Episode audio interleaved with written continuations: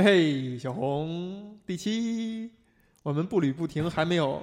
还没还没，迈出一步，还没停，停不了是吧？对，觉得三女儿想要住回家里边，老头老太太是不乐意的。嗯，这，点其实我是不同意的。怎么讲？哎，这就要说到是他们俩这个三女儿啊，跟老太太她的性格特点了。就他们俩都属于是那种，用一句比较俗的词儿就叫就就是刀子嘴豆腐心，尤其是对待自己亲人的时候，那个吐槽啊，真的是吐到要点上了。你看几场戏都是这样，大家在一起谈话，谈的都很正经的时候，突然间吐一句槽的，不是老太太就是闺女，俩人交替着来，看谁这个场合合适。传递一个信息，就是说这俩人啊，就是如如母如女，有有其母必有其女，就是就是上行下下效的这么一个一个感觉。关于女儿要住回家里这事儿呢，有过几番讨论。二儿子还没有来到这家庭的时候，跟他自己媳妇儿是讲这事儿的，啊，就谈了一下搬回谁谁搬回家里边。首先，二儿子表现出来，我肯定不会搬回来，这个我觉得是一个真实的感觉，对吧？就是在家里边儿各种阴影，然后自己又娶了一个不，他能感受到不招大家待见的一个身份的媳妇儿啊。当然，这个媳妇儿的人是非常好的，又是这样一个结果，一定不会有什么好气，而且跟自己的爹也不是很气氛，这个这个这个 chemistry 也不是很对啊。然后呢，三女儿在跟老太太做饭的过程当中呢，其实几次提到过这一点。哎，住回来住会怎么怎么着啊？一起做饭啊，我跟你学啊。老太太就一直在吐槽：“你跟我学多少遍了？你学会了吗？你啊，你什么都不会。一个强的妈怎么可能带出来一个啊，在这方面又很强的闺女呢？”你发现这几个小孩在聊的时候，也在说：“哎呀，我要留下这个钢琴，我要把这个屋子变成什么？”小孩也在谈论这个事儿。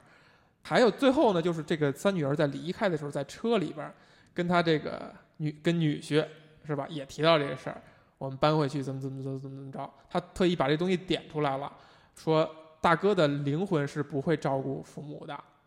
嗯，那意思就是说，你想要照顾，想要被照顾，还得指着你闺女。这一切东西啊，都让我觉得无比的熟悉，就甚至让我觉得看完这电影，我就觉得日本人真的跟我们是一模一样。就是我们以前看了很多假的日本电影，觉得好像日本人跟我们的差别很大，但是你发现看完这以后，你发现他们就是。就我身边，比如我的家人，我的奶奶家、姥姥家，就这些人就都是活灵活现的在那儿，在那儿演出，就像这电影里边一样。就他们说的那些话，全都是有一些正话是反说的。然后包括一旦闺女提出要对你好的这些事儿的话，你的家长反应一定是吐个槽，化解一下，别让这个气氛变成那么浪漫，那么。那么那个美好，哎呀，我闺女真疼我呀！不绝绝对不会这么说的，他绝对是说，哎，你这又是想着你怎么怎么着怎么怎么着吧？但其实他的内心可能是受用的，是温暖的，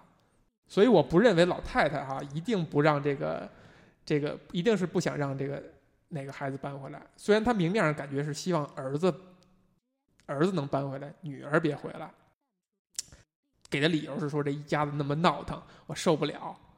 但你发现他是享受的。而且他这些孙子和和孙女儿呢，外孙子外孙女儿吧，也是很喜欢这老太太的。我我必须 反驳，哎，老年人的想法其实很很随机、很复杂的。嗯，他你不在的时候他去想，嗯你来了之后他烦，嫌你烦。所他这个烦是永远这样真实的吗？是真实的。一定是真实的。呃，对，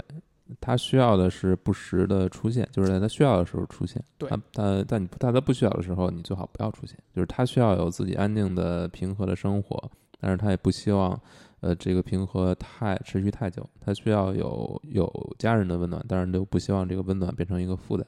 没错，呃，从他们的角度来看，这都很正常。呃，但是去你呃作为子女的，有时候是拿捏不住这个时间点，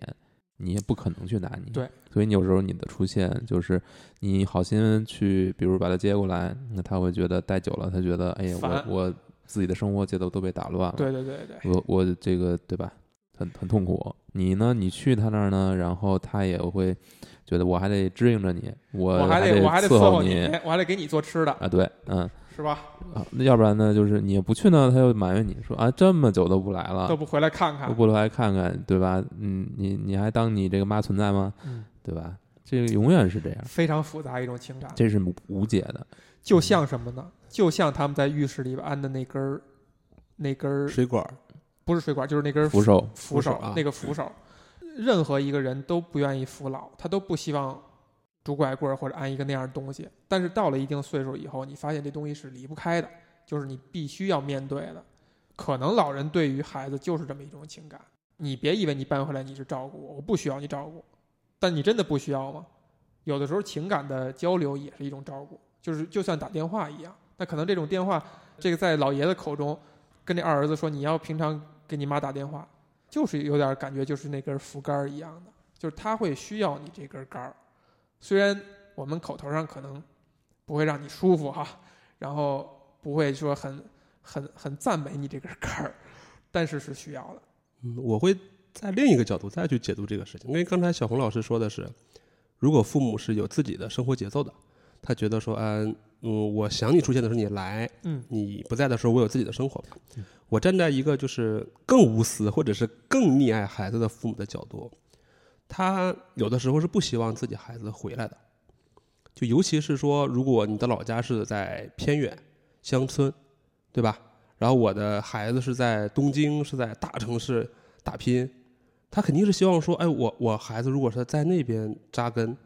可能代表着他生活会更好，事业会更好。嗯，就是真的吗？我我是觉得会有这么一层感觉在，就是不这这两件事啊，一个是说扎根，另一个是回来看看这样。嗯。但但咱们现在之前讨论的不是说他三女儿要回来住嘛？啊，对，嗯他回来住其实是咱整个的家庭重心嗯回来嘛，哎，对吧？那可能说如果是有的父母的话，他是不希望你回到这么一个乡村或者是一个相对怎么讲，就是闭塞的地方。对对对嗯啊，然后经常都说养儿防老，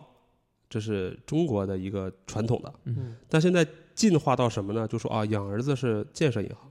养女儿是招商银行。嗯而且我身边的事情，无数的告诉我说啊，你看我如果生了一个女儿的话，她会总想着自己家；啊，如果生了一个儿子的话，哎总想着外面的人。我觉得这个是一个特别有趣的一个，就是从古代，就是不是从古代吧，从以前到现在的这么一个变化。嗯，因为在以前或者说在传统的这种日本或中国人的观念，肯定是就是我刚才说的嘛，就泼出去的水嘛，就是我把你嫁出去了，你就不要再不要再烦。这个烦是两层含义，呃，两层含义，一个是不要再烦我自己了，一个是不要再烦你的家人了。他会觉得说你频繁的回娘家，会给你的老公，会给你那个家人造成一些困扰。嗯他如果出于对自己女儿的一个，比方说幸福，所谓的幸福考虑啊，他说：“哎，你就尽量不要再回来了。”我觉得这是一种比较我认为的一种传统思维。嗯其实你看到电影里这些人呢，他可能会有这样或那样的传统思维或者定式，但是他都是矛盾的。嗯这个是这个电影儿这这些人物身上突出的一点。就是很就像刚才小小红刚才说的嘛，我现在其实是需要你的这种情感的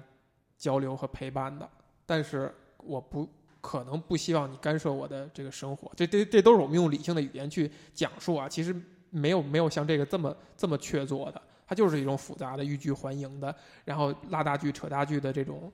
这种这种关系。你看他谈的这几次就是要搬回来住的语语言，其实是挺有意思的。你发现所有要搬回要搬回来的人，他是很兴奋的。他这种兴奋体现的不是说我要照顾我的老人，就是老人要照顾我了。而是我在这儿在这儿过得很舒服。就是我妈妈做饭啊什么好吃啊，奶奶对我们很好啊，又给我们钱什么之类的。他是他是带着这种感情，就是其实每年来这儿度个假，就感觉我好像永远要生活在远方的那种那种意思。就是年轻人或者说没有经过很多阅历的人，他的对这个事情的不太不太恰当的一种理解吧，他是都是很兴奋的，而且他特意提出来我要把这房子改成什么样。他女儿又说什么？哎，我那儿没有榻榻米啊，我就提出来把一间房子改成榻榻米。然后我这房子你你把我爸爸那诊室拆了，怎么怎么着？然后这个小孩儿这第三代人又在说，我要留这个屋子，我要留这个，我要去那个屋子。通通打出去，哎，好烦。这就恰恰就点出来这一点了，就是为什么老人他可能表表现上是不愿意让他们回来，对啊，就是就是这他妈是我家呀，你怎么？所以我刚才就说是他，我觉得他真的是不太希望他女儿回来的，就从各种各样的角度。就第一呢，就像刚才提到的，他女儿是带着一些私心，对吧？就是并不是说我是回来照顾父母的。你想，父母出差比你好，对吧？生活起居比你比你规律，对吧？你还有自己的老公，两个孩子要照顾，你哪有精力来照顾我们呢？实际上，你就是为了这个房子嘛。但我这么说稍微有一点，有一点不把这东西推的太那个太瓷实了，这不能那么瓷实，因为因为你你你再拉回来去想哈，就是你们从来没生活过在一起嘛，一定不是这样的，从小就这么一起长大的，你跟谁从不生活在一起到变成生活到一起，都会经历一个呃互相去把这个边界拉平的这么一个过程。就是你每个人在憧憬我跟我结婚也好，或者说我回去跟父母住，或者说我离开父母也好，你都想的是完全站在你自己角度去想那一切。我要改这房子怎么怎么着，嗯但是你真正住在一起，发现我不光是我要改，是嗯，呃我们还要商量，就包括结婚、装修什么都都是这个道理。所以他，你你不是不光是搬回去跟父母住，而是你只要改变一个工一个生活的环境，都会面临同样的问题。就是我的意思说，这个东西不是一个问题，就它不是这个这个事情就搬不搬得住的核心，它就是一个既然有这样一件事儿，每个人都会通过这个事儿去去思考、去表达，然后并且体现出来每个人的性格特点的这么一个一个因素。老太太跟老头儿在某种程度上是希望孩子回来住的，但是就像小红说的，这个希望不是百分之百的希望，它肯定中间是有抗抗拒的成分。就这种复杂，恰恰体现了血缘关系当中的那种那种牢不可破的那种那种牵绊吧。那个房子可能就是这个电影中的一种过去嘛。首先，这个房子他保留了他大儿子的房间，嗯对吧？然后呢，他父亲明明不是医生了，明明已经不能给别人看病了，假装捡病历仍然还要保留着这么一个诊所。嗯我觉得这就如果说还是回到我最开始说的，这部电影如果是往鸡汤往好的方向走的话，嗯那么有可能女儿会回来住，因为她要全部改变。第一，大儿子的房间可能没了，就是让大家说你真的把大儿子这个事情就过去吧。然后父亲可能，嗯，当然了，就是电影中是说父亲再过几年就离世了，但如果没有离世的话，就说让父亲放下这个事情吧，因为他父亲自己也在电影中也放弃这个事情了，就是遇到了他对门这个邻居出了问题，他第一时间想到的是赶紧打电话让专业的医生过来。嗯对吧？他其实自己也要接受，我觉得这个也是日本传统的，或者是呃某一种老人，他之前事业非常辉煌，或者是他这个职业非常让人尊敬的时候，我这个是深有感触的。就我我父亲就是这样，就他总会想着说，哎，我当年我是这个身份。在哪个地方当处长，嗯过不去这块儿了。嗯那回到这个电影里面也是这样，就父亲就觉得说我就是一个医生，嗯啊，我觉得这就是这个电影可能说又回到了一个最核心的问题，就是说你如何看待已经过去的这个事情，你是要记他一辈子。你其实持的这个态度是希望要放弃。我觉得这是如果你往好的方向想，就是电影是往鸡汤方向想的话，我我我不应该过我不觉得这是鸡汤啊，我不觉得这是一个，这是我们能看到显而易见的一个方向他没说这是鸡汤，他是说如果这个电影要拍成鸡汤的话，可能往那向那就是对个方向去。我就是说那个方向它不是鸡汤，就在我看来，它甚至都不是一个确定的解决方案。嗯，对它它不确定。那我只是说，如果按照我的既想了这个事情的话，说这个电影最后告诉大家说是忘记过去，走向未来的话，那么我就说，那可能女儿会真的会搬进来，并且将房间改造，没有了诊所，没有了大儿子的房间，让父亲忘记之前那个身份，让家庭忘记他。呃，不是忘记，而是说接受他大儿子已经离开的这么一个现实。你希望你觉得电影是表达了这么一个意思吗？因为电影肯定是一个，就是所谓叫什么开放式的一个结局嘛，啊你可以想很多。嗯就打个比方，又回到那个树木西林，你觉得说每年忌忌日都让这个人过来是好是坏呢？没有人去判断，对吧？那导演也没有给你一个结论。嗯，电影是没有给明确的。有人会觉得说这样就挺好的。如果我站在老奶奶树木西林的角度，嗯是吧？我觉得这样生活挺好的。但有人会觉得说你应该放弃，你应该忘记，那样对你更好。嗯那导演没有明说，嗯这就是给我们想象空间嘛。嗯对所以给我的想象空间的一个角度就在于说，如果电影告诉我们是往前走的话，那么会是这样，就是女儿可能真的会回来住。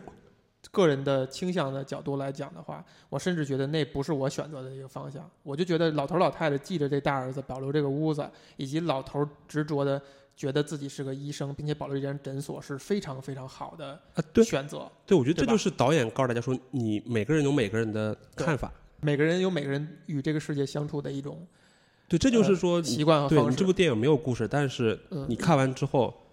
每个人的结局都有千变万化。嗯我觉得真就回到了说，一部好的电影，就是说我给你讲到这儿，嗯给你的遐想空间非常大，你可以念念不忘。你可以每次在回想起来的时候，你再看一遍这部电影，你都有新的感悟。嗯，所以其实说到这个三女儿啊，其实刚之前我们在聊二儿子跟大儿子这关系的时候，我们总说二儿子活在大儿子的阴影下，呃等等。哎，你站在三女儿的角度，三女儿是一种什么状态呢？哎，我就说一说这个三女儿吧。反正在我看来，她现在过得还真的很幸福。儿女双全，然后老公呢也是一个没心没肺的，还挺好的一我个人。真的要表扬一下她的老公，真的是太强了。就是我刚才说，这部电影里面，凡是跟他们家有血缘关系的，嗯都是非常复杂的，对吧？带着过去、带着未矛盾来这种事情的。嗯结果没有血缘关系这两个人，对吧？嗯儿媳妇儿和这个 女婿都是特别单纯、特别完美的这么一个一个完美。很完美啊！你看，我们去我们在说三女儿的同时，在说说这个三女婿嘛。第一个场景我记得非常清楚，是他带着两个孩子进屋喝冰茶，拿着冰茶喝喝喝，就说：“哎，这冰茶真好喝，会夸人，对吧啊？不像他，不像他们家人都是嘴都是嘴毒。舔狗，对吧？就舔他那个这这这时候 冰茶好。”然后那个老奶奶说：“冰茶就是那个茶买的茶包，泡的，那就是水好。”水就是自来水。水自来水那就是泡的好，太牛逼了。然后嗯还有细节就是关于车那段嘛，啊，就啊，我就主动对吧？说，哎，听说你要买车，我告诉你这个车什么什么样，哪个适合，没有听说他要买车，就是推销聊到那块儿嘛。对嗯然后最牛逼的就是在于说那块儿嗯全家迷之尴尬那个场景，嗯，然后这个三女三女婿出来打破一下，突然跳出来对吧？扮了个丑角，然后大家就哇就就过去了。我靠，这个人简直是 太完美了。解了很多的围。对啊，所以我觉得说，她三女儿如果生活在这么一个家庭当中的话，她应该是很幸福的。嗯就是老公又是这么一个通情达理，然后事业还算有成，然后儿女双全。嗯所以这背后其实藏着一个东西，就是说哦三女儿所表现的，或者说她她的在电影里边这个状态是她真实的状态吗。我觉得是可是可因为电影中你可能会想哈，就比如站在这个，我觉得有点站在可能男性视角的角度了哈。二儿子有大儿子的阴影，小女儿难道就没有吗？但我觉得可能会男女有别吧，就是对，因为我也是独生子女，我没有感受到这种这种情况。我觉得多少还是应该会有点儿的。以前大家都寄希望于大儿子，大儿子没了，大家寄希望于二儿子，跟他较劲，谁管我了，谁理我了？但如果说在非常传统的日本或者是嗯中国的话，嗯，可能就会有说子承父业这个这个说法。对，就说传儿不传女嘛。那可能 小红老师就皱了一下眉头，钢铁直男。那我说的是一种传统观念，可能是这样，所以他可能三女儿没有这方面压力，而且电影中也没有表述他三女儿现在在做什么职业吧？有一些很小的细节，比如说他在跟他妈妈争这个，这有点电，有点相声的那个三番四抖的感觉啊。嗯他妈妈刚开始说说，你看娶的这个寡妇啊，老公死三年就嫁人，他嗯三、他女儿说四年，然后紧接着下一番是什么呀？你是不是大学毕业了以后就工作了三年？他女儿说四年啊、啊，就是这个细节呢，虽然它可能是你可以把它理解为一个笑料，就是三番四抖，一个一个梗用了两次，让大家活跃一下。但其实你也可以理解为，就是老太太对这个闺女就是没那么在乎，什么事儿也记不住，而且也很埋怨她，就是她本身是一个家庭妇女，她从来没有工作过。这老太太，对呀、她会在说她女儿：“你上完学以后，你你怎么你怎么就工作了这么几年？而且还记不住几年。但是也没有透露她什么类型的工作吧，就是可能跟医生也没有关系，可能跟艺术也没有关系。有可能是，呃，有一些细节能够让你猜测啊，这个小闺女是不受重视的，就或者说大家的目光都没有集中在她身上。当然可以理解成是，比如说日本人比咱们还要更传统的重男轻女一些。对，所以我觉得她挺幸福的呀，没错儿，没有压力，没有期待，那不就是最幸福的状态吗？就如果说我是，如果接着就就跟他父亲一样，如果你不放弃这个身份，放弃这个呃所谓的过去的这个帽子，那你可能会过得更幸福一些。呃就为什么一定要把这些东西都套在自己身上，把自己捧得特别高，把自己架起来，然后就是包括这整个家的痛苦根源，也是期待自己的大儿子能够成就一番伟业，能够子承父业，能够怎样怎样怎样，把这东西加在自己身上，然后因为这个失去了，所以就把它再加到二子身上。对，所有的一切都是你们自己脑补出来的东西。嗯，你都像小三女儿这样活着，不是挺好吗？没错，这个我觉得恰恰就是就是能从三女儿身上看到的一点，就是整个家都特别就是她是能自己给自己调节出来的，就她这个幸福的家庭也是靠自己从小对于自己身上的经历的这种调节，导致她的性格是能化解这些所有事情的。那也就是说，他因为他小时候并没有被这种阴影笼罩过，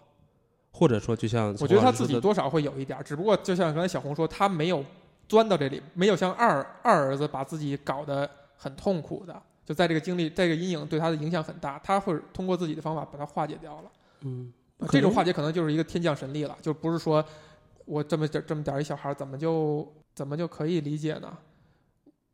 怎么就能做到接受父母没有重视自己呢？或者说没有太没有像爱哥哥那样爱我呢？那他就是接受了。我觉得这个是一个自然的结果，就是人就是这样，就是如果别人爱你，你就会有压力；嗯，但如果别人不爱你，你就会爱自己。对这个我觉得咱们作为独生子女哈，其实我之前听到了另外一个人的说法，特别有意思，就是就是上一代人他们有同样有有很多兄弟姐妹的时候，他们小他们回忆他们小时候可能会有一种天然的就是没人会关注你，你是要争夺你父母的关注的，你是要关心他们的，你是要关爱他们，他们在想什么，爸爸干嘛干嘛去了。呃，妈妈为什么会这样做？你会去从小的去揣摩他的心理，导致他们这些人可能在对与对待人处事上他就是敏感的，而可能独生子女或者更受家庭关注的这这些人呢，他天然就是想，哎，你怎么这么这样对我？你怎么那么不合理？为什么你对我这么不好？他就所有的关注点就可能会在自己身上，然后就把所有一切东西都加在了自己身上，然后会可能就会有一些扭曲的东西吧。我觉得就是对于小孩来说，你给他过多的关注、过多的压力，一定是不是好的。嗯，就如果他是没人管的话，他可能就会更自然的成长，更正常的一点，就是他会更独立一些。他不是，就很多人对其他人的依赖都是被别人惯出来的。嗯，呃，对于独生子女这一代，同样是这样，嗯就是别人对你的过度的关注，别人对你过度的在意，做过度的这种，就是都会让你会对自己产生一个不正确的认知，嗯就是你会觉得自己非常重要，你会觉得自己是这个世界的中心，嗯就这个其实是特别不好的。嗯你当你真正真正进入社会之后，或者进入社群之后，你会发现你这种错位，你对自己认知的这种错位是非常非常可怕的。呃，包括嗯，这在网上说，就是他们这一家子人对自己对自己的定位，他可能是在日本是一个相当于中产以上的，或者说受人尊敬的这么一个家族。那这个东西本身对他们来说，其实像一个诅咒一样。包袱。就是他们的生活，他们幸福的过一个普通人生活的包袱，他没法去享受这一切生活，他就总永远有很多永远那些不切实际的想法，或者说这个高于就是你一定要去努力去够才能够的这些东西，就加在他们身上，就一代比一代强，要子承父业，要怎样怎样怎样，所有这些东西都是社会给予他的，这个文化给予他的。再说再说难听一点，就是男权社会加的。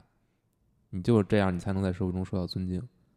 那你最后不就是大家因为这个东西吵破头，因为这个东西，然后一代一代的互相祸害吗？你觉得这种期待是好的吗？就是他父亲对他儿子的这种期待，觉得你要子承父业，你要做，你要学医，你要救人，治病救人。就真的不好说，因为我正好是处在这么一个就是呃那就有那就更有好说了。有子女的这么一个，那那如果说真的是好说的角度啊，嗯就往自己来往自己身上来想的话，你肯定是过多的去关注自己的孩子，因为无论是现在你说的什么这个焦虑也好，还是起跑线也好，对吧？当然我们并没有说让他一定要去子承父业什么之类的，望子成龙，望女成凤。对，我因为我们这一批的年轻父母，我觉得可能或者是我吧，可能嗯还是相开源一点的。希望他们快乐就好。对，就比方说，我并没有去归属他什么，就是约束他什么。比方说我我女儿看 iPad 吗？喜喜欢啊、看，这个。这个其实是一个挺矛盾的事情的。我们当然不希望他看，但是呢，因为一些哎错误的或者是一个机缘巧合的这么一个开始，他已经开始了，那可能不太好收啊。那我说的是另外一个角度，就比方说我女儿非常喜欢恐龙，在传统意义上，恐龙是一个男孩子玩的东西。嗯，甚至我在淘宝上买一个机械恐龙，上面写的是嗯什么男孩礼物，我心想说，我给我女儿买这个，你给我标签是男孩礼物，都都还是下单了，就是就是我我是还蛮宽容的，嗯我说那你按照你喜欢的东西来走，我不不会去一定要从这么小就开始约束你说你就应该去玩芭比，你就应该去那个梦幻，对吧？是是是，你这个尺度也有点太太紧了吧？这就叫宽容啊！我开始不觉得是什么，但是身边总会有人说啊，你女儿喜欢恐龙啊，哇，他他就会不经意的会表示出来说你想抽这些人大嘴巴吗？也没有啊，我觉得就是他们很 很自然，正常的一个自然的流露反应啊。嗯，就像我刚才我说，我女儿现在那个看到了我的 Switch 开始打了一个 街霸，你们哦，对呀，对啊，确实这就是这种。嗯你们的正常反应，你们不觉得这女孩玩游戏机怎么会上来就玩？但是我那个哦，一定是一个特别惊喜的哦，惊喜的哦真的，我我我我现在很负责任地告诉你，为什么会是一个很惊喜为什么会？惊喜呢？我就觉得就是他就是没有符合传统的那种那种感觉，就是你嗯因为因为你已经有了一个传统的一个东西在这儿，这个这个一定是在的。所以就像我们刚才一谈就谈到了子承父业等等等等，这些条条框框永远在咱们的这个脑海里边，它就建立在那儿了，对啊，所以回到认同。所以回到电影来说，就是我觉得《失之愈合》就是希望表达出来一个这么一个传统的一个日本家庭，他所有的东西都是带着这种咱们这一辈儿还是这么想的吗？呃啊，不是说你一定会想着子承父业，但是子承父呃业这四个不是我说，就是你就是咱们这一辈儿对他的理解到底是什么呢？我们这一趴开始聊的是说，这个女儿她并没有受到那么多的关注，嗯那么多的一个期待和压力，对，所以他过得比较幸福嘛。我觉得他过得比较正常。对，所以我我说的也是，我说现在大家来回到来说，这个三女儿现在过得怎么样？我说她非常幸福。我觉得我觉得受到关注和给予压力是两回事儿，就是被别人关心、被别人去在意和被别人施予压力是两回事儿。就像呃，希望孩子获得幸福和希望呃孩子子承父业、事业有成，这个望女望子成龙、望女成凤是两件事，是没有任何关系的。嗯，就是不是他成为他成功成龙成凤，他就能开心的，他就能幸福的。这个其实我觉得是没有那种非黑即白的一个界限在那儿，呃是的，是对吧？嗯就是所以就很难划分了。就是你到底说我这个关注程度是恰到好处，还是说已经过了某个界限了？不，我觉得这是要根据什么呢？就是说你是不是尊重他自己的意志。但是太小的孩子，他其实对没有是没有没有自我意识的。对，但是呃，他会，我但我觉得这个说法本身是有问题的。你说？太小的孩孩子是没有自己意志，我觉得是有问题的。呃，就是他可他是可能是会受很多东西去影响，但是受什么东西影响，很大程度上是会因他所处的环境而产生变化。呃，也就是说，如果你给他塑造一个他呃你你所期望的一个环境的话，他可能就会往那个方向发展，也可能他不往那方向发展，这个你是定你是无法去预知的。嗯，但问题就在于，他不往你预预先设定的方方向去发展的时候，你是如何去应对的？啊，这是最重要的。嗯，这个我觉得有些人会比如说强行的去扭扭转，啊，对，你就必须给我用右手对指筷子对。对这个东西啊，这个东西，我觉得，嗯我觉得其实确实是一个，嗯，可能我们都不会产生疑问的问题，就是你到底是真的真心实意的是说这样是为你孩子好，还是其实你只是在乎的是他听没听你的，嗯以及嗯他他是不是你是不是有驾驭感、有操控感？如果我们还在，如果我们被这个东西困扰的话，那我觉得就就连教育都没受过，就肯定受过教育的人是不会觉得我要驾驭一个事儿，这个事儿凌驾于这个事这个事情本身他的自我意志的。但我跟你讲，突出的现实生活中很多都是这样。对，就对于子女孩子来讲，对老师也好，这个事儿就家长也是理论上说大家都知道应该怎么做，大家都知道怎么做，但其实你实际都不都做不到，做到，全都做不到，这个才是这是最可怕的。所以所以我们强行的回到电影上啊，就是这个电影中，其实咱们刚才聊到了一个子女教育的事情，对吧？我们并不是在去跑题啊。首先，这个医生的家庭养了两个儿子和一个女儿，对吧？我们还有三个小孩呢，嗯，对吧？我们可以把这个问题放到这两代人来去做一个对比。嗯，好像那个小孩儿，二儿媳妇带的那个孩子，他有几个小细节嘛。嗯第一呢是他的手，然后呢他这个老爷爷可能就会哎站在他的角度说，哎你这个还挺适合，就是可能会往这方面去引导吧。游戏玩这么灵活是吧？啊，是吧嗯？但是呢，那个好像三女儿的那个呃儿子和女儿好像就没有这方面的一些，没有提过就没有。提过一点儿。有什么？一个是说他们俩也有一个相声的三翻四抖的一个感觉啊，就是二大爷来了以后说：“哎呀，长高了，我今年夏天长了多少多少。”紧接着下一个是说：“这男孩你还在学击剑吗嗯？”哎，我不学了。嗯，然后再哪儿一翻呢？就是当这个送寿司的这家送过来以后，看到说：“哎，你长高了，哎，我今年夏天长了多少多少。”然后他这儿子，他那小儿子赶紧反应过来：“我已经不学击剑了。”就是他就形成一个条件反射这么一个小梗吧。你发现他是谈到这一点的，对啊，所以回到但是但是你看到这个三女儿的态度了吗？这个特别有意思，就是这个女儿其实是说：“哎，那我给你买了全套东西，她不学了。”虽然看似是她在抱怨，其实她是容忍的。这是我说，就是回到了这个教育的一种他是理念当中因为来了她就是这样过来的，对啊，他非常理解对一个孩子应该怎样做。我大哥不幸福，我二哥不幸福，只有我幸福，是因为我没有被这么过分的关注以及被强扭。所以我对我的孩子也是能给给他们创造这个机会。如果他们自己不喜欢了，那就拉倒。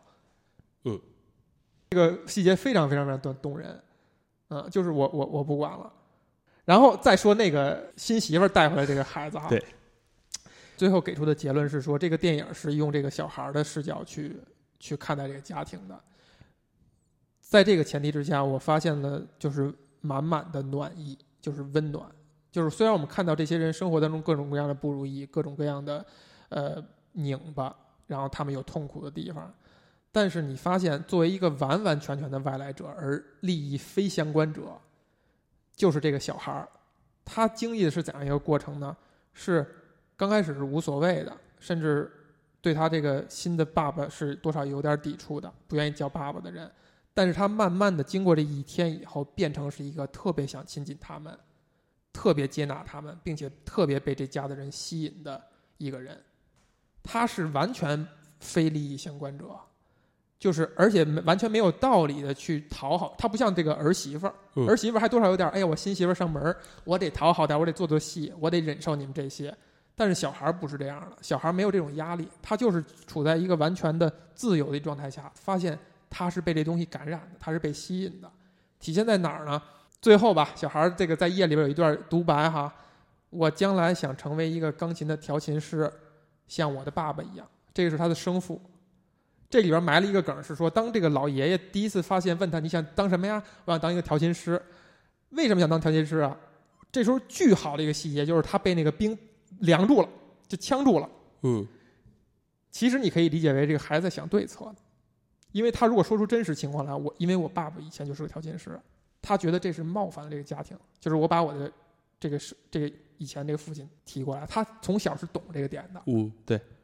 这就是所有的呃离异家庭也好，还是就是说丧丧去一个亲人家庭里，孩子早熟的那一点，他一定是会想这些问题的。然后他假装被呛住了，然后然后咽下去以后说，因为我看上一个老师，他反而用了一个好像有点那种含羞带愧的一个小理由。让这人相信，他爷爷说：“哎呀，因为女人呐、男人怎么能因为女人选职业啊？是吧？”赶紧把这事儿接过去了。但是你发现真实情况是，是因为他的爸爸就是一个调琴师，他想当一调琴师。如果我做不到的话，那我想做个医生。这是他来到这家里一天以后，哎他产生的一个想法，就是为什么呀？这个不是做戏啊，他不做给任何人看啊，他是自己夜里边的独白啊。他就是觉得，他就是他就是相信了这种子承父业的期待也好，还是说一种传承也好，就是这东西是他发自内心的觉得，无论是我这样去做会让我的新的父亲高兴，还是真的我相信医生是一个救死扶伤好的高尚的职业。他在电影里没有没有没有教的这一点，医生是一个很高尚职业，没有这样的。他可能出完完全全的出发点就是我希望我的爸爸能高兴，因为我发现他们一直在谈论这件事儿。然后呃，我这个后爹小时候自然而然去写，我希望成为一个医生，因为我我爸爸是医生，我哥哥也有可能是医生，他就是自然而然被这东西感感动的。这个是这个电影特别特别动人的东西。他没有我，我觉得他看似是好像是反反对的这种所谓的孩家长对孩子的这种期待会毁掉孩子的一些人生经历，但是你发现这种期待当中，它承载的是一种特别温暖、特别温情的东西，而这种东西是天然自然的，就让人感感动的。是的，就是刚才说小孩子，他其实对于职业是没有概念的，对对吧？就是而且电影也没有那么肤浅的说这个医生一定要去救活一个人。他说、哎哇，这个医生原来是这样的。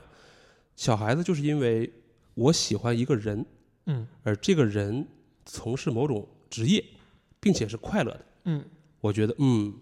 可能我从事这个职业，我也会变成他这样的一个快乐的人。所以我觉得这个是嗯。这个电影中非常暖的一个层面，对。就在于教育层面，就是说你不要去告诉你的孩子，嗯。你要去当什么什么什么，因为科学家能够研制出什么火箭能什么什么样，没有，嗯而是说你看这么一个人，对吧？他可能就是嗯，虽然说可能看起来相貌平平，比较木讷，但是人家喜欢去当一个科学家，他很快乐，他很享受其中。嗯所以你想成为这样的人，你就可以从事这个行业，嗯或者说这个人是个医生。啊，他虽然现在这个老了，并没有行医，很抱怨，但是你看这个人，哎，我很我很喜欢他，他是个医生，嗯那我想成为他。嗯对，所以他哎可能并没有去刻意去讨好他之前的父亲或者是现在的父亲，只是说我很爱我之前那个父亲。呃，对，他是表现出深深，而且跟跟他现在这个父亲也产生了就很深的感情了。就从通过这一天，其实慢慢的把这感情在加固。你你还还可以再对比，他为什么不说是我我如果不当，呃，我如果不当调金师，我去当一个修复美修复画的人呢？他为什么说的是医生呢？因为肯定他父亲在这段时间天天带的全是这种负面情绪，对吧？就一个小孩子嘛，一看到说啊，我这个所以他真是想的是，我一定让我的后爸不好看。太腹黑了。就我们往肤浅来说，就是一看我看我现在这个后爸他不开心，嗯，对吧？我一定要成为一个医生。是因为他从从事了这个行业，当然了，可能是有一些其他的背景因素，对吧？嗯但是呢，我看到了说这个我的父亲之前是怎么样的，嗯他想当医生，然后呢，哎，我的爷爷这个爷爷也是当医生，然后这一家怎么样结构说，哦，那我如果当不了调琴师的话，我可以去当医生。而且从这一点展开，其实你发现，就是尤其是在选择职业的时候，你一开始去选定一个方向，真的不是因为这个职业是什么，都会因为其他原因的。然后直到你可能干了两天，你发现我操，这不是我想要的东西，然后人才会难受嘛。对吧？喜但可能比方说喜欢一个女老师是吧？比方说孩子一个女老师，然后小孩子说的嘛，所以他他爷爷就懂，嗯，不是人不是随便编了一个吗？就是他，但是他爷爷可以懂，他随便编了一个，正好就是中了他爷爷有他 inside 的他他爷爷觉得哦，好像这事儿是是这么一回事原来是因为女人。啊，就他爷爷也没有过女人这一关，嗯，嗯，就是我们用大人的眼光啊去看这电影的时候，你发现这些人，哎呀，又腹黑吧，嘴又毒舌吧，各种还有点小秘密吧，还曾经以前年轻的时候行为不端吧，等等等等，各种各样的问题。但你发现一个小孩儿，他经过一天相处啊，他就会觉得这些人是可亲的嗯啊。你看他整个过程当中，他并没有跟他这个后爹有很大大块儿的时间去相处，但是他怎么样去接受说这是我要管他叫爸爸，并且他跟这些小孩聊的时候，他会表现说是说，人家问他你怎么叫这个良多叔叔啊？啊那跟你们一样啊，叫爸爸呗。就就这种东西，就是一种非常 这小孩太心机了，一直在装作玩游戏，并没有真正玩游戏，都是在琢磨这些事儿，不是一个真正的玩家。批判他，就是他就是自然而然的被这个被这东西给给给给感动了哈，嗯。给给给感触了，就包括他可能看到他他这个后爹哈、在这家庭里边儿各种不适感，以及那种各种被调侃，都都是被人家炮轰的对象啊。这个几代男人之间慢慢的一定会产生一种相互之间的那种理解，就是因为嗯。大家相处的环境和经历的事儿是不断的重复的，就是只有当你经历了这事儿的时候，你才会理解到他经历他为什么会这样去做，他为什么会变成这样的这样的一个人。我觉得这也是这部电影的魅力，是在于你说的不断重复。嗯，小刘老师说，呃，这是几代男人的这么一个呃重复，肯定会传承，肯定会理解。嗯，那我们就回到了刚刚刚才说了这个二儿子，也也说了这个三女婿，那再说说老头子吧。老头子啊，老头子身上有几些小事儿哈，是挺值得玩味的。呃，第一呢，他要装成一个一家之主的那种威严，这个我觉得特别明显哈。比如说，他就他纠他纠结什么事儿啊？我一手建立的家庭，哎你们怎么都说上奶奶家来？哎就是标准的大男子主义是吧？是嗯，而且还特意把他闺女叫回来。哎，我问你怎么回事？我一手建立的家庭，然后他闺女出去以后还这么计较的老头儿，你看他吃饭的时候，他是坐在旁边的。可能你要看到一些日本的那些什么战国啊或者是江户时期的电影的话，一家之主都是坐在正中间的嘛。你说老爷子坐在旁边儿，对呀、是你看那个电影的视角是这个树木希林坐在正中间，嗯，然后他去哎给你喂拿这个嗯鱼什么的啊，老头就在边上呼呼呼呼的吃，对吧？虽然他一方面觉得说我是一家之主，我怎么能这样？然后他接受了这个设定，我就在边上吃饭就好了。这是一个男人最后的一个抵抗方式，你知道吗？我就不理你们，对，就是我还保存我的威严，但是我不就特别我不理你扯对吧们来抗争就比方说一家人拍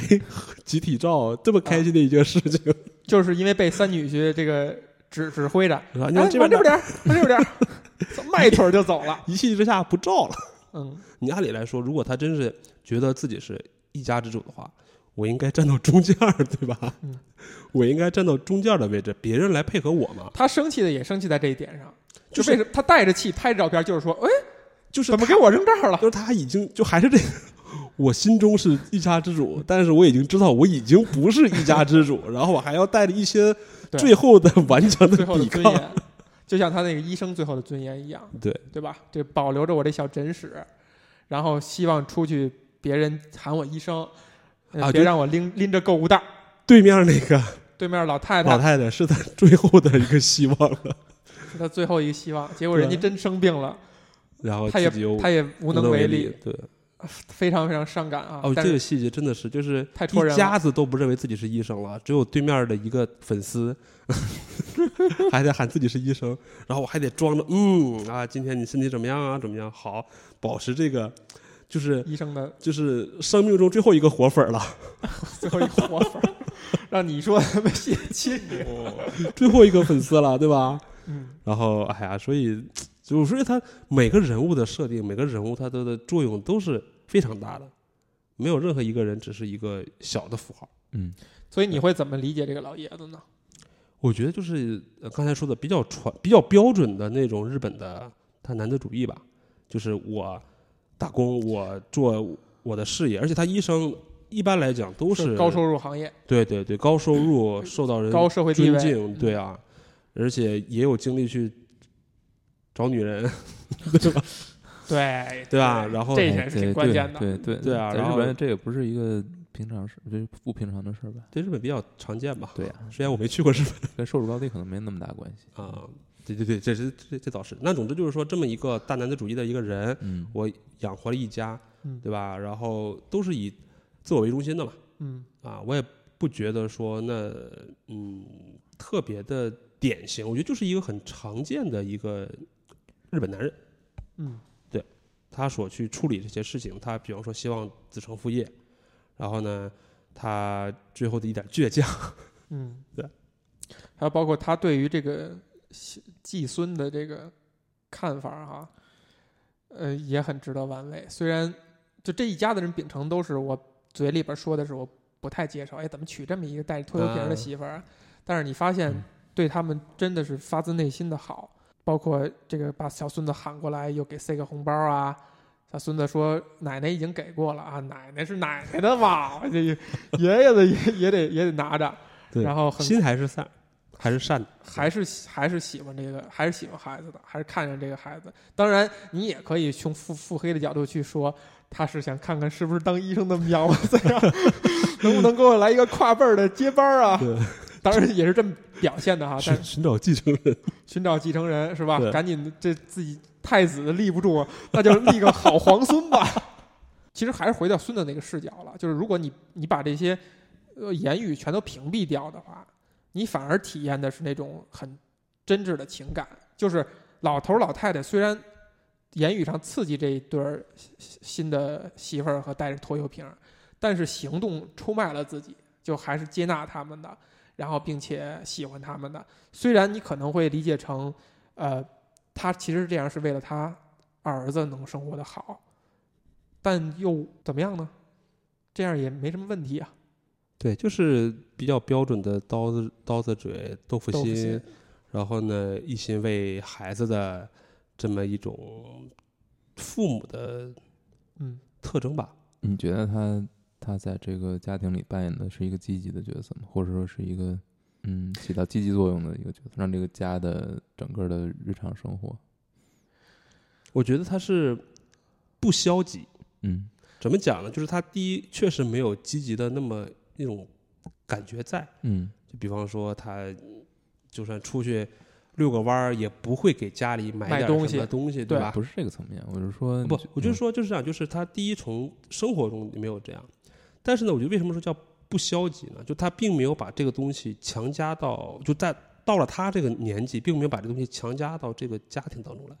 就像我刚才说的，他已经接受了自己不是一家之主这么一个现实，嗯他只是在虽然还有点小脾气，但是你就停留在那儿。我我也只是偶尔吐吐槽，对吧？但我觉得说这个家现状是好的，嗯，对吧？我的现在的孩子有各自的问题，然后我如果能尽点微薄之力，我就尽一尽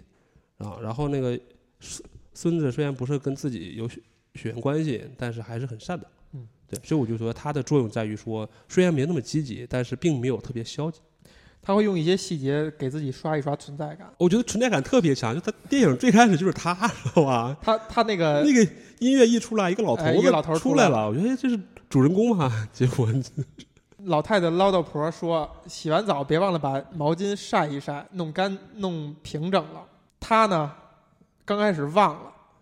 儿子都进浴室了，他又进去去拿的毛巾，这个细节啊，然后造成这两个人的一个尴尬的对话。拿回来以后晾在外边儿杆儿上，先给拉平整了。要进去以后，哎，一想不对，回过头来又把它抓的，又抓攥了一把，把它攥的皱皱巴了。哇，这个细节，淋漓沈老师抓的真好。这个细节，我这个细节就给了太大的篇幅了，就是这就是体现这个老头儿他现在这个状态，就刚才你形容的，嗯已经不是一家之主了。我也觉得现状挺好，但是我还是不行，我这心里边这点火儿，我必须得给它翻腾出来，对吧？你凭什么你让我弄毛巾，我就弄毛巾？但我他妈真的想起来，我要我忘了弄毛巾了，我真的回去拿毛巾了，然后挂上以后，我真的给抹平了，我真的已经被你给训训练出来了。但是我发现不行，不能让你得意了。我还有之后的倔强。他所他所有的细节，包括比如说大家其乐融融的时候，我就不跟你们聊天儿，然后每个人都聊的时候，他就是是气鼓鼓的回到房子里边，使劲关门，就必须要用一些东西来刷一下自己的不满的 这个存在感。还有就是什么那句话，什么嘴上说不要，身体很老实那段，就是 炸那个玉米，炸玉米天妇那段罗。特别可爱，自己就下来了。对，刚开始我我看我第一次看这电影的时候，我是就是他在那里边办公，然后听见炸的声，我以为他是不乐意呢，怎么又朝我？对。吵我办公，想了一下，然后又继续办公，办公办公，又抬起头来想，我以为他是不乐意要出来要爆发了呢，没想没想到是被缠出来了。身体很诚实。哎，然后而且你看到他主，嗯完全没有注意到这一点，我都在想那个啊，好像挺好吃的，要炸一炸。然后他出来以后，你发现这是他第一次他愿意讨好他老婆，他露出笑模样了，然后呃特别赞美这个东西，然后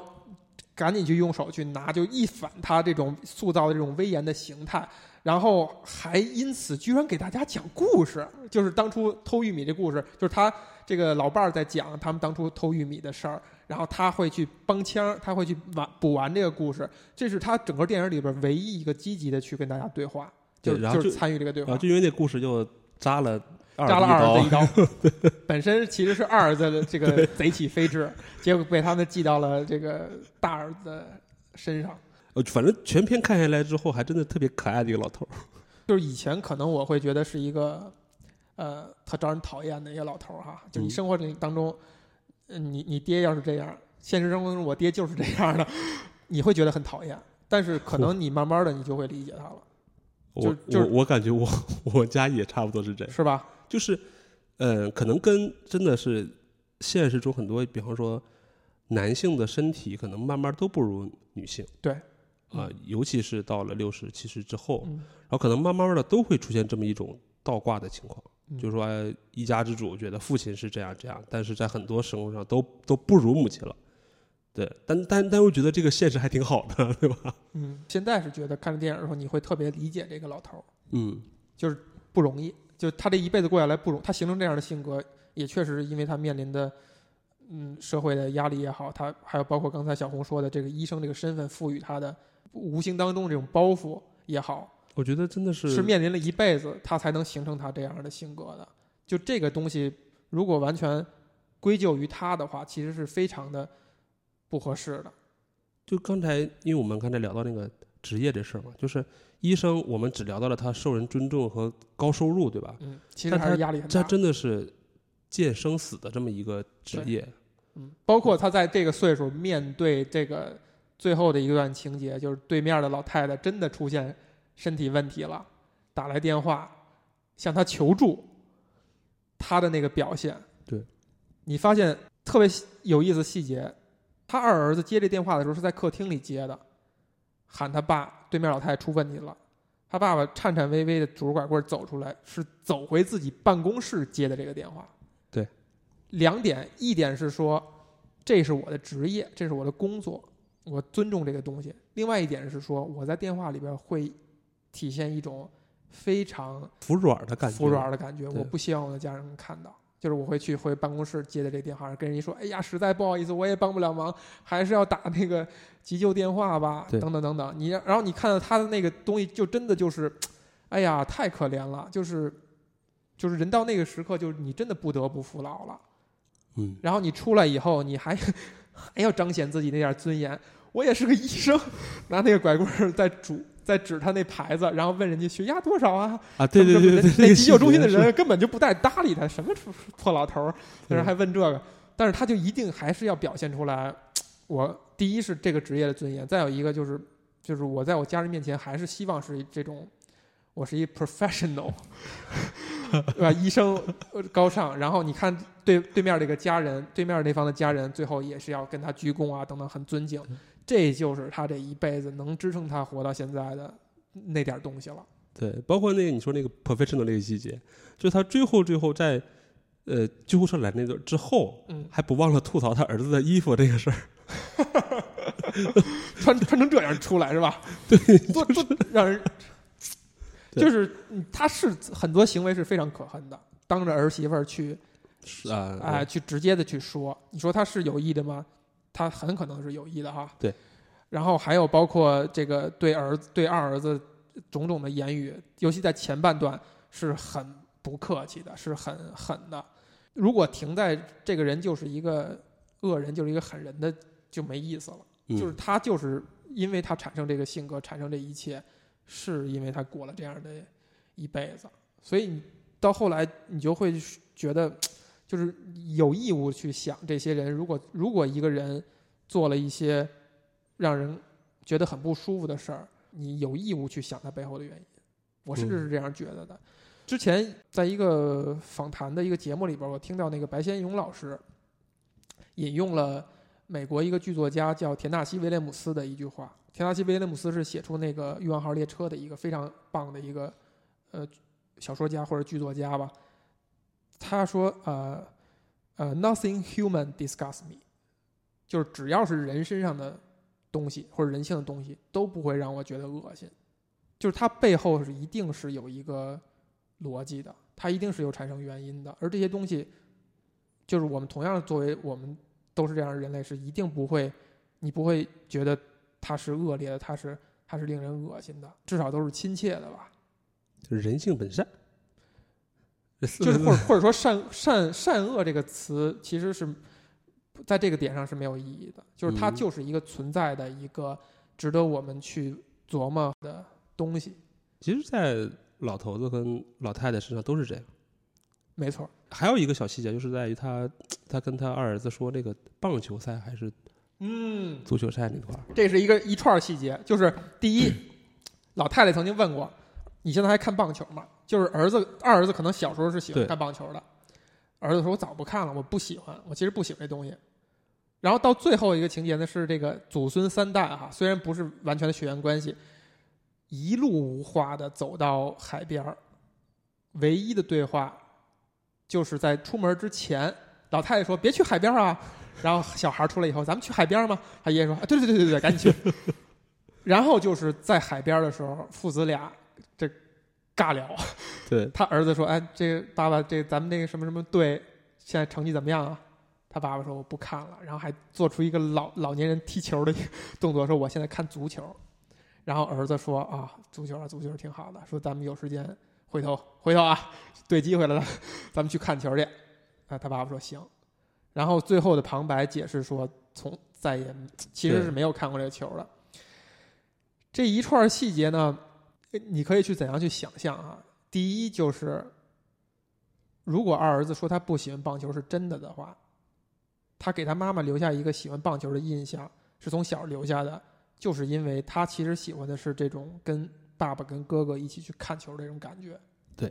嗯，就是这是他很在意的一种，呃，生活细节，就是很让他高兴的，很让他回味的，很让他开心的生活细节。因为可能又回到一个 背景来说，就是在日本你绕不开棒球，哎，对吧？你所有的影视作品，所有的生活中，对，那可能 父父亲跟孩子或者这种纽带，就是说看棒球，或者是一块儿在呃户外玩儿扔，扔球这么一个东西。嗯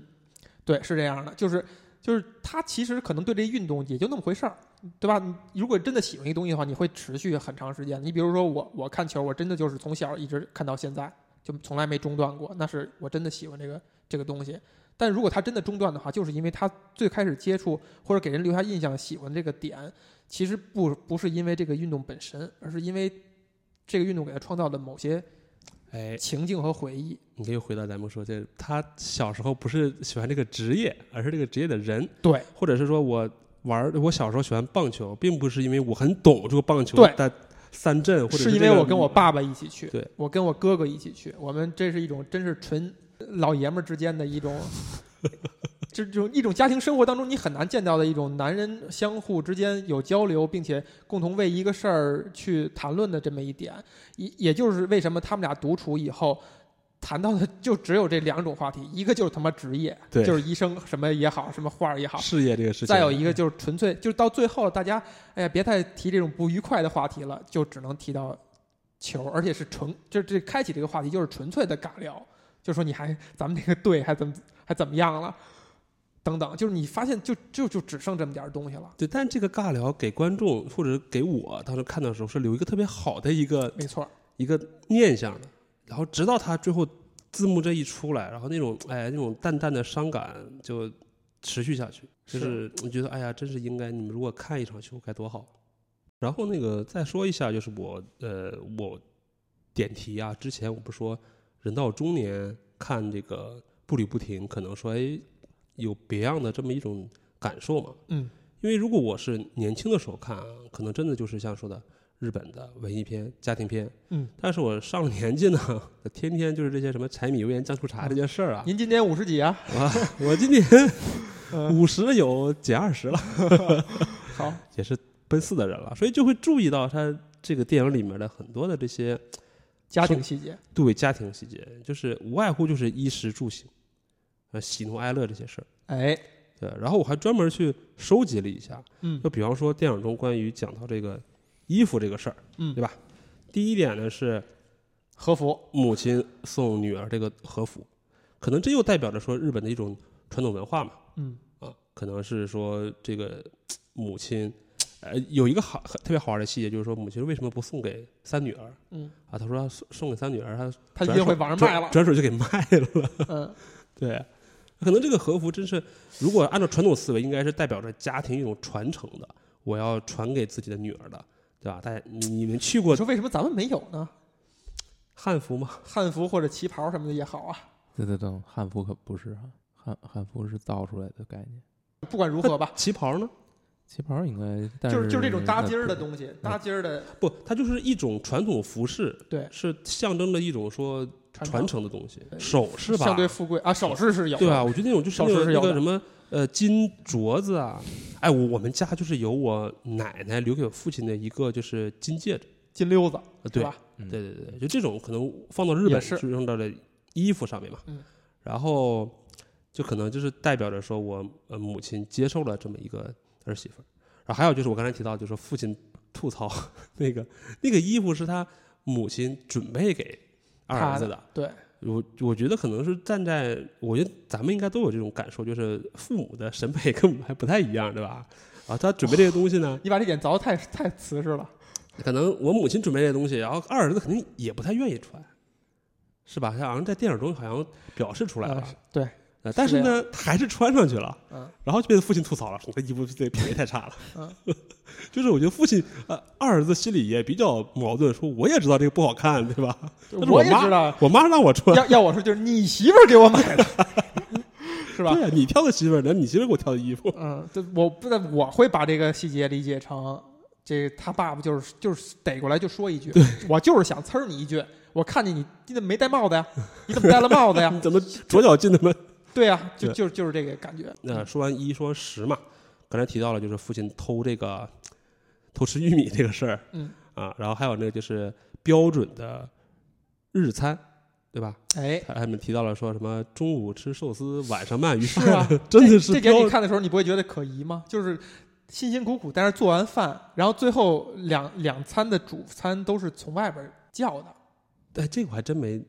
因为因为你不会觉得得很很很难受吗寿司可？能就那个梗是在于说它新鲜食材，关系嘛，就是你们刚才提到那个四岛，就是我们提到的四岛进这么一个、嗯。算是十之愈合的熟脸儿吧，嗯，可能是说啊，那也不能说为了让手脸露个脸就生造诣。就是照顾嗯这个相互之间的你可以从里边。看到，就是这一家在当时的这个生活水平，不光生活水平，还有就在社区里面它的地位。啊，嗯等等等等等，是透过他的言语说出来的。对啊，四岛进说：“我还要给你加了点东西，是吧加点海胆，啊加海胆啊海胆珍贵，是吧？我都没跟我媳妇儿说，我给你加海胆了。然后，哎，这这个，哎，你看他每个细节都都很丰富啊。？”啊，然后他还砍价儿，这个三三女儿还砍价儿，你怎么不给我们打个折扣啊？然后紧接着这个这个外卖小哥呢，就掏出来说：“哎，这个是大儿子忌日，我们聊表心意。”三女儿说：“哎呀，你早这样的话，我就我刚才跟你砍价，我怎么那么不好意思啊？就是你发现 他这个细节，他都给你凿瓷实了，就必须要让之间这逻辑关系给给摆出来。而且说到就是就这个人的这个四岛进这个人也挺有意思的，其实他是子承父业吧？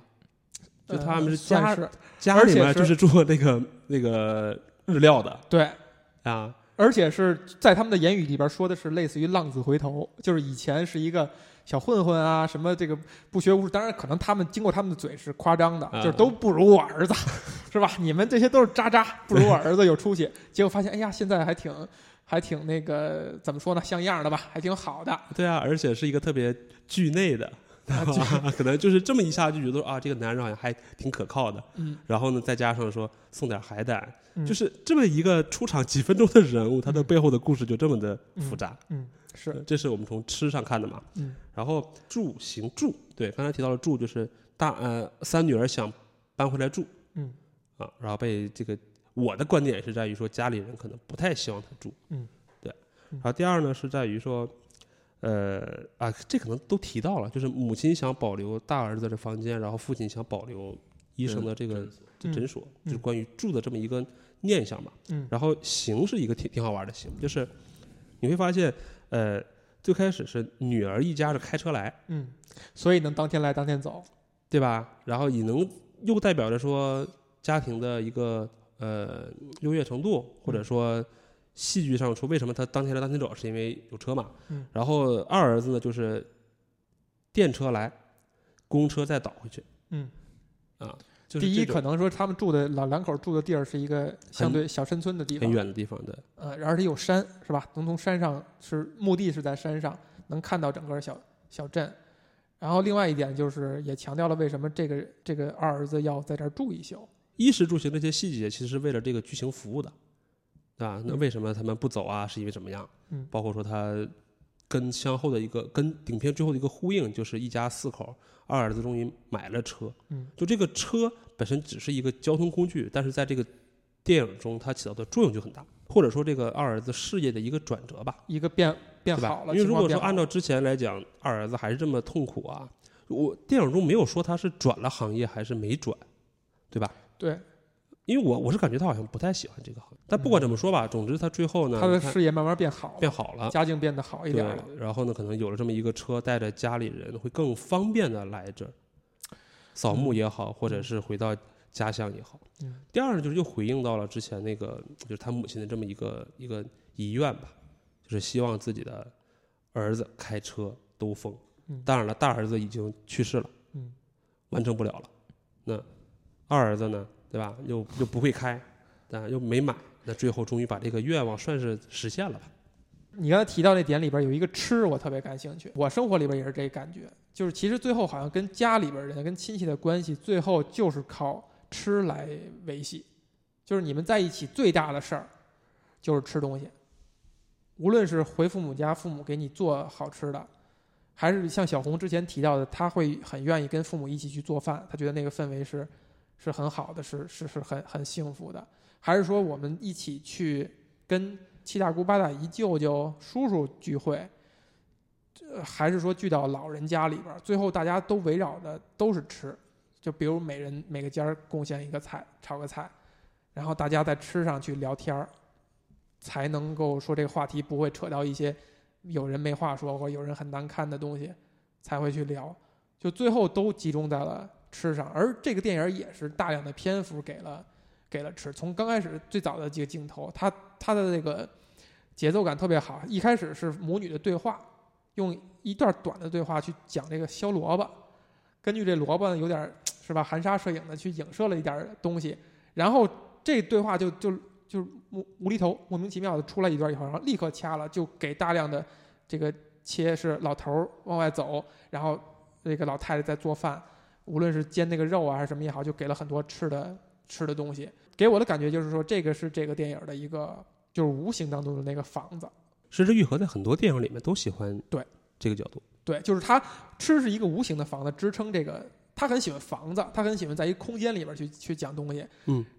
有形的这个房子是支撑了这么一个空间，然后无形的房子就是吃，而且尤其是围绕着这个老太太的身上，就是她是这个相当于建立这个这个房的这个体系，就老头儿是靠是靠工作努力的挣来这么一套实体的房子，然后老太太是用她自己的手艺，不停的给他们吃喂吃的，什么吃点甜品啊，吃点什么蛋糕啊，然后从外边订个菜啊，等等等等，在无形当中做了一个软性的一个房子，去撑起了这个整个电影的结构。